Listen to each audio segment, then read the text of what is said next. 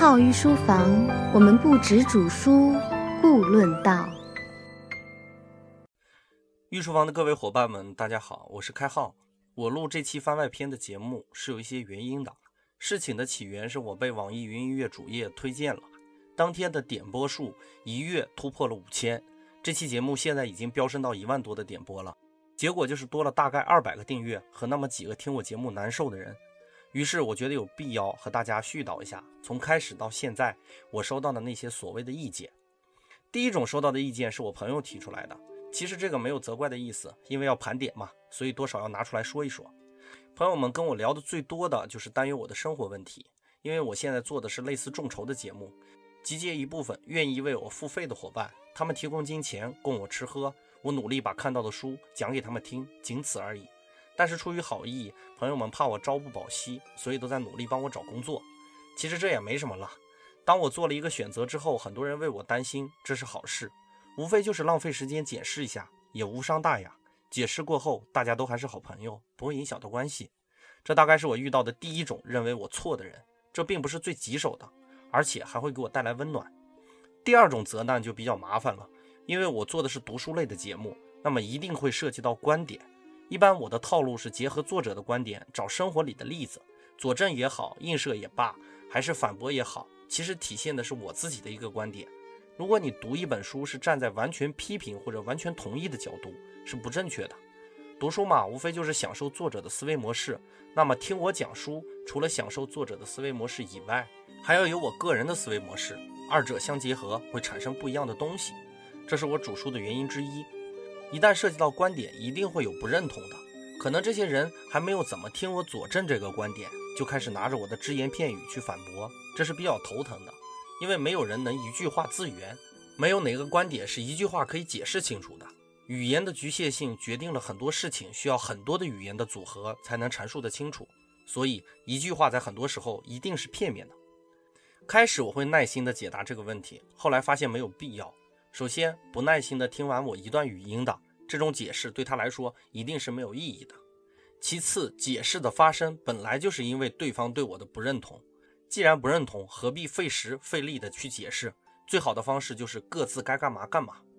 第三种质疑是节目时长的问题，很多人注意到，我们除了个别节目，大多数讲述的节目都是把时间控制在十分钟以内，很多人听不过瘾，就跟我说要求延长节目的时间。请大家务必相信，这个十分钟的设定是我听了无数语言类的节目得出来的结果。哪怕是你听相声，我们的关注度一定是有限的。十分钟以内的全神贯注，不会劳累，是正常人的水准。我们御书房的节目就是让大家在潜移默化的过程中，尽量多听听我絮叨。所以不过瘾也好，还是没听够也好，对于我们来说，十分钟是我们值得付出的时间，而且值得继续下去。话说回来了，只有这次没听过瘾。下次才会坚持收听，长久以来也是一个很有趣的设定。第四种质疑就是读稿，很多人知道我平时演讲也好，讲课也好，不会这么呆板。但是御书房的节目我会非常温柔的讲。其实有两个原因的，第一个原因就是很多人听着御书房的节目睡觉，作为这种功能的存在，我是有必要保持语气平稳的。第二个原因是我本人非播音专业出身，所以难免会生涩一些。大家可以试一试，拿手机录一段语音。这对于很多人来说应该是一个挑战，何况我现在对着大大的麦克风，有时候真的会很紧张。这一点我也在努力克服。这是善意的疑问，但是也有人冷不丁的给你来一句：“你的语音太没劲了，一点感情都没有。”通常这样的质疑，我会推荐他去听相声，或者干脆听一些情感类的节目，因为我们的侧重点是阐述我的观点。我坚信很多人喜欢御书房也是因为此。你不喜欢知识，我觉得没必要解释的太多。第五种就上升到人身攻击了。其实就是若干种谩骂了，这就不解释了，因为这种东西没必要放在我的节目里。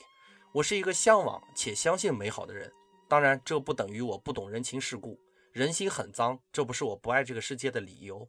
罗曼·罗兰说的多好啊，世界上只有一种英雄主义，就是看清楚生活的真相之后依然热爱生活。说了这么多，其实总体来说想阐述一个事情：什么样的生产力或者什么样的认知边界，什么样的生活环境。决定了你有什么样的判断对错的标准，这种标准很能反映出你的生活状态。如果有一些负面的评价，其实很多时候我会觉得对方很可怜，甚至很可笑。因为他只能认识到这个层面。就像我之前朗诵过的诗：“你不懂我，我不怪你。”社会也好，道德也好，价值观也好，其实是一直在演进的事物。我们要承认，很多人和我们有差异。很多热爱御书房的朋友拿着我的东西推荐给他的好友，结果换来对方嗤之以鼻。这并不是丢人的事儿，恰恰说明你在脱离他们的认知边界。既然是扩充认知边界，就没有对错。况且我一直在宣导的知识都是善意的推广，不是恶意的教唆。大家听博弈论就知道，在很多领域，像博弈论啊、鬼谷子啊这种技法层面的，会被广大人认为是一种奇技淫巧。但我们终究一定要归结到做人上来。我希望我们了解技法，而不是沉迷于技法。所谓的一力降十会，正是我希望大家都能做到的。从人格上强大起来，才会不屑于用这些小技巧。今天絮叨了不少，也是感谢一下网易云音乐对开号御书房一直以来的大力推广。我们由此获得了更多的伙伴，这对于开号御书房来说，一定是新的挑战。俗话说得好，人上一百，星星闪闪。所以接下来我们会面对什么样的人，都在意料之中，又在意料之外。除了坦然面对，没有更好的方法。节目的最后，我把底牌亮给大家，也算是我的一种诚意。这个节目是基于我热爱知识衍生出来的。我本人是会计本科毕业，但姑且有十一年的文化热爱。当然，这个十一年是从我第一次从全国发行的杂志社拿到的稿费开始算起的。小时候那些热爱我就不多说了。每一期御书房的稿件大约两千五百字，从写稿、录制、发出都是我一个人在做。当有些疑难的问题，我会请教我们的知识顾问，仅此而已。所以听的人也好，骂的人也好，请放低一点姿态。喜欢我的人不必叫我老师，因为我非师；不喜欢的人也不用太在意我，因为我不值得你花时间去指点。你的时间不值钱，并不代表别人的时间也不值钱。你指责我，我不回复，显得我不礼貌；我回复吧，显得我不知道好坏。《论语》里有句话说得很好：“其为仁矣，不使不仁，加乎其身。”这句话的意思就是不要把不好的东西加在自己的身上。那么《论语》里还说过：“己所不欲，勿施于人。”你都不需要这种有害的东西，干嘛给我？这样不太好。话说到最后，如果你认为我错了，就坚持给我提，反正我也不会听。你憋着也挺难受，我们就很默契的，一个挨骂，一个骂人，这样也不错呢。当然你要理解，我不愿意搭理恶语相加的人。既然对错本无疆界。如果你固执地认为我是一个错了的人，那么我情愿做一个知错不改的人，因为很多时候，当你认识到别人的错误，而不是自己的错误，确实不怎么高明。我更关注一些这样的现象，比如有的伙伴因为我才装了网易云音乐的 App，有的伙伴在网易云音乐唯一订阅的电台就是开号御书房，这种现象有时候真的会很感动我，这是我坚持做开号御书房的理由，而不是和那些谩骂指责的人较劲。我们生活里到处都有人的质疑和指责，不管你做什么，这种质疑和指责是一定存在的。有一个故事讲的特别有趣：父子出门牵一头驴，父子两人都不骑，人们会骂他们蠢；父亲骑驴，儿子牵，有人会骂父亲不疼爱儿子；儿子骑驴，父亲牵，有人会骂儿子不孝顺；二人都骑，有人又会骂他们残忍。所以，指责一定是必然存在的。有那么一句话说的特别的好。叫世间安得双全法，不负如来不负卿。我们既然不能同时满足于所有的人，那为何不选择淡然呢？我做这一期节目，除了表达御书房的态度，也想让各位听众明白，固执未必是错，有时候固执只是坚守自己的信仰，仅此而已。在面对无意义的指责面前，请你务必坚定。